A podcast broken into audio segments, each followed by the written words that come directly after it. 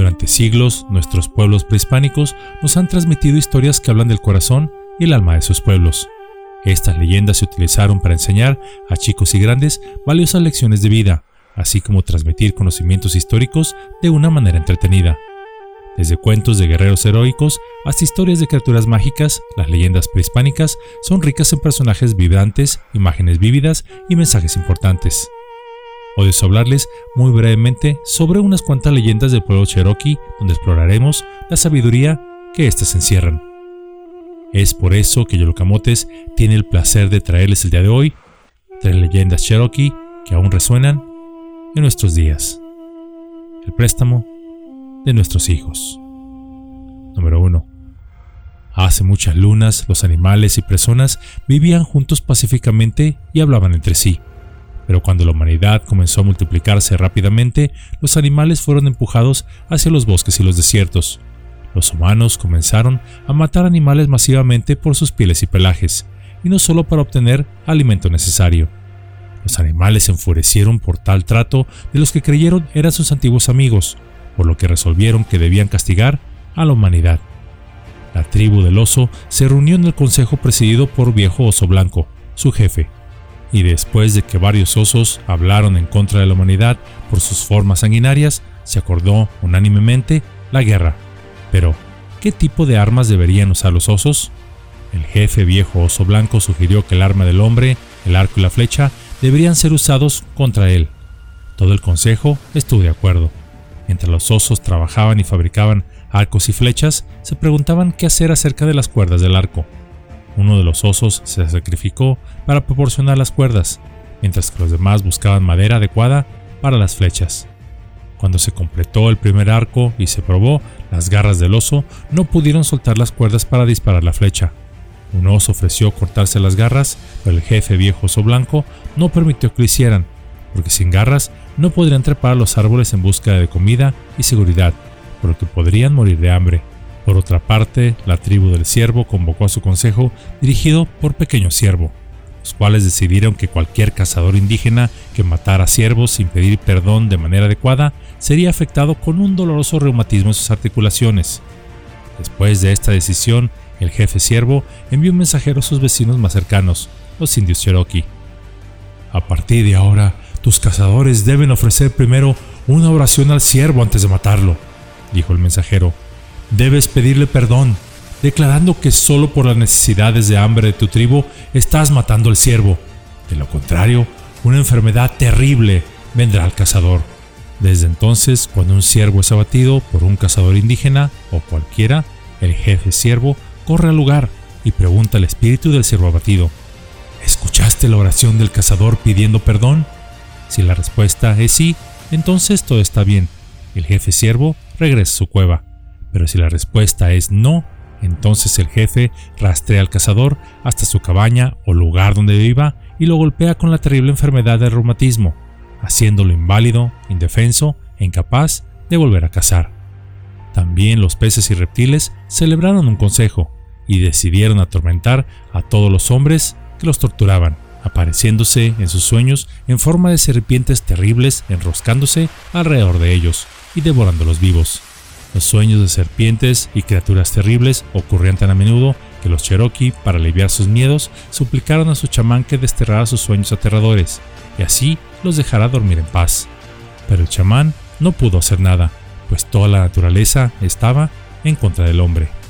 Ante todo esto, los hombres ya no tenían oportunidad, pero hubo un aliado inesperado, las plantas. Estas habían escuchado lo que los animales y otras criaturas habían decidido en contra de la humanidad y no estuvieron de acuerdo en la venganza de los animales.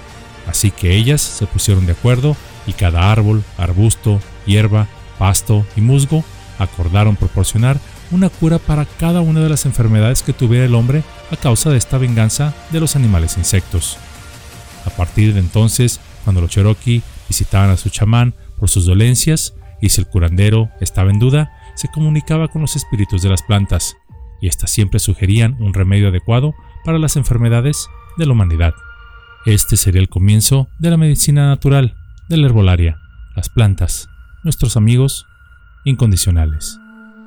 Número 2.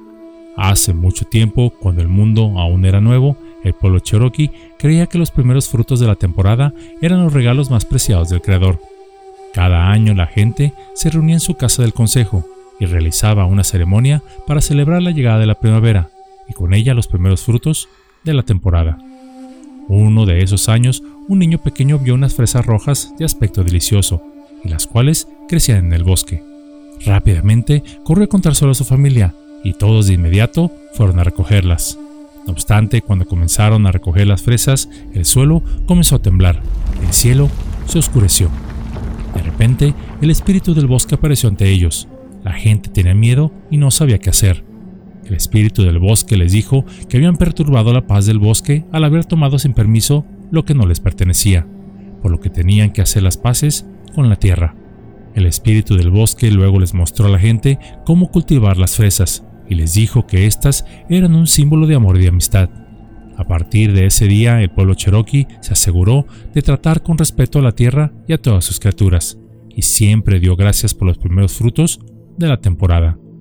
Hasta el día de hoy, el pueblo cherokee cree que el espíritu del bosque aún vela por las plantas de las fresas, siendo estas un recordatorio de la importancia de respetar y cuidar la tierra en la que vivimos y por la que gracias a ella vivimos.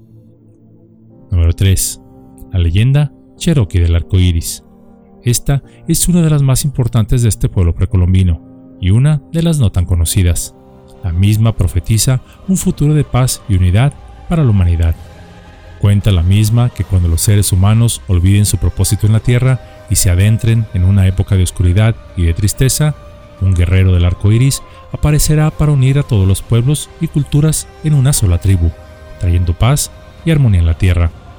Según la leyenda, este guerrero aparecerá cuando la Tierra esté gravemente herida y la humanidad se encuentre en peligro de su propia extinción, así como la destrucción del mundo entero. En el momento más oscuro de la historia humana, el guerrero del arco iris llegará a la Tierra desde muy lejos y con un arco en mano lanzará una flecha hacia los cielos, formándose un arco iris que envolverá la Tierra, con un resplandor tan intenso que penetrará todas las mentes y corazones de los habitantes de la misma. Esta luz del arco iris les permitirá ver a todos y cada uno su verdadera esencia, y esta es que todos los seres humanos somos uno, uno entre nosotros y uno con la tierra y sus criaturas.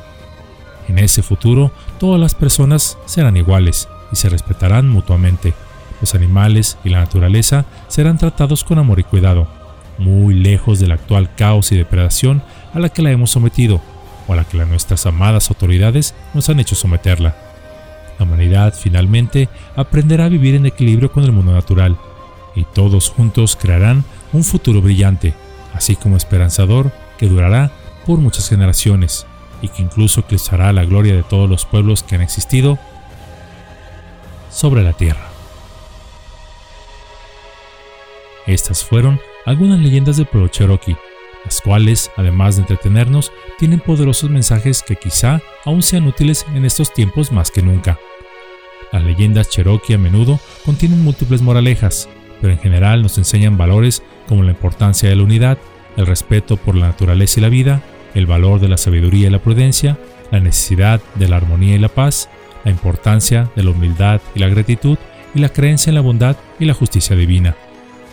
La primera historia de esta cápsula nos habla del respeto que debemos tener hacia los animales y la naturaleza en general, pues estos no están ahí para servirnos, están para ayudarnos a vivir mejor. Además nos muestran que la venganza jamás será la solución para resolver nuestros problemas. La segunda historia nos muestra la importancia de la gratitud por aquellos regalos que recibimos de la naturaleza, a la cual tenemos que tratarla con respeto, no explotándola como si fuésemos los dueños de la misma. La tercera historia de esta cápsula nos dice que la humanidad debe luchar por la paz, la unidad y la armonía, pues finalmente somos en realidad una sola tribu, aun cuando parezca lo contrario. Esta historia, implícita en la misma, destaca la importancia de cuidar del medio ambiente y respetar a todos los seres vivos, incluidos los animales y el resto de la naturaleza. Ello si deseamos que el mundo, o mejor dicho, la humanidad, no se termine, por lo que nos sugiere que los seres humanos debemos vivir en equilibrio con el mundo natural, tratándolo con amor y cuidado, y así evitar el caos y la destrucción. Como nota aparte, esta leyenda coincide con las visiones y experiencias de personas que aseguran que por accidente viajaron en el tiempo, físicamente a un futuro distante, donde afirman que vieron a una humanidad que vive en armonía, y cuya propia historia dice que esto sucedió después de un evento donde un arco iris rodeó la Tierra por completo, y que los hizo comprender que todos eran uno solo, cambiando por siempre la forma de vida y actuar de los seres humanos. Pero bueno, eso es tema que no corresponde a este canal, aunque si gustan puedo hablarles de él en otra cápsula. Por lo pronto, recordemos que los altos ideales como la verdad, el respeto a la vida de toda índole y forma, el amor hacia todos, son las bases que dieron forma a las civilizaciones grandiosas, y que les permitieron prosperar no solo materialmente, sino en espíritu. Pero también cuando estos ideales se perdieron, cuando se sobrecargó el deseo de autoengrandecimiento, de autoglorificación, a costa de los demás, las mismas, con toda su pompa y poder, desaparecieron. El pueblo cherokee siempre comprendió que la humanidad no es una isla, sino que somos parte de un gran océano, un gran océano de la vida en esta tierra, por lo que cada acto de bondad a toda creación lo hacemos en realidad por nosotros mismos. Y aun cuando la avaricia de nuestros políticos y quienes muevan los hilos del mundo estén empeñados en crear caos y desesperación, cuidemos desde donde estemos a nuestro planeta, siendo amigos y guardianes de él, y éste en respuesta nos cuidará y velará por nosotros. Pues la esperanza de un cambio siempre estará en cada uno de nosotros, y no en agendas extrañas ni políticos mentirosos. Pues este mundo no es una herencia de nuestros padres, en realidad es un préstamo de nuestros hijos.